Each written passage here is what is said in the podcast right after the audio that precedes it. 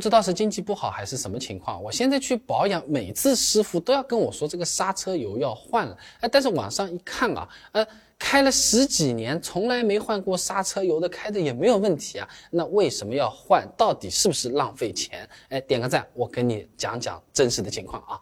那如果你翻过自己车子的保养手册，你应该是明白啊，这刹车油的更换周期白纸黑字写的清清楚楚，一般是两年或者是四万公里。那厂家之所以规定要定期换，主要是因为这个刹车油啊，它是会吸水的。那水吸进去之后，它是会影响这个刹车油的沸点的。那么含水量高起来之后，沸点它会变低的。那 DOT 四刹车油的基础参数参考一下啊，它的干沸点是两百三十摄氏度以上，而含水量达到百分之三点五的时候，这沸点就只有一百五十五摄氏度了。那 DOT 三的刹车油呢，含水之后沸点更低，只有一百四十摄氏度了。如果我们开车的时候刹车到了这个温度，刹车油就会什么？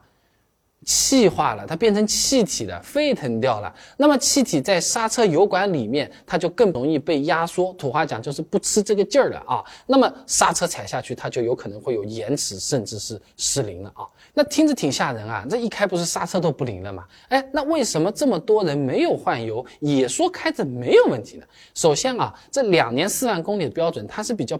保守的标准啊，正常情况下，刹车油大概每年呢会增加百分之一到二的这个含水量啊。那这个不是定死的，要看环境看情况的，而且百分比一定是多少也没有这个规定的。那如果路况你是比较通畅的，平常呢也踩刹车不是特别多，有可能开了四五年，含水量它确实是没有超标，存在这种情况。另外，城市里面代步又不是什么激烈驾驶，基本上也踩不出这么高的温度。那我们城市里面代步二十分钟，实测下来刹车盘的温度。根本就还没到一百摄氏度，就算里面有水，水的沸点都还没到呢。但是如果你是跑山路、下山的这种路多了，刹车温度有可能就会变高了。陡一点的山路，刹车附近的温度基本上会到一百五十摄氏度以上了。这个时候如果刹车失灵，它就不是开玩笑了。平常在市区开确实也没什么问题，偶尔去山上面跑一趟玩玩就不一定保险了。所以安全起见，定时更换啊是最万无一失的。不怕一万嘛，就怕万一啊！而且换起来呢，没我们想象中那么贵。十来万的车子，你就算是去 4S 店换。工时我们也掏钱，不用送的，一般呢两百多，花钱买个安全，我觉得这个还是值得的啊。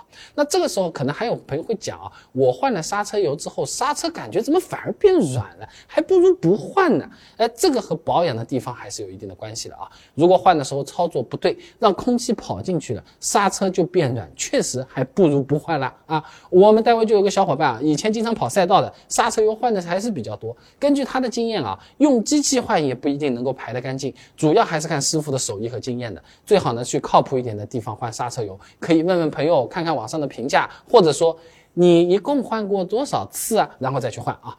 那么除了刹车油，还有个东西也是很多朋友说的，我车子最后卖掉了，我都不会去换的东西，叫做变速箱油。哎，变速箱。种类很多啊，AT、CVT、双离合是不是都不用换？还是说更换周期不一样？感兴趣的朋友啊，哎，进我主页搜索“变速箱”三个字，哎，就能够看得到了。我每天都会更新实用有趣的汽车干货短视频，开车养车都用得上。关注点在那边，下次更新你就不会错过了。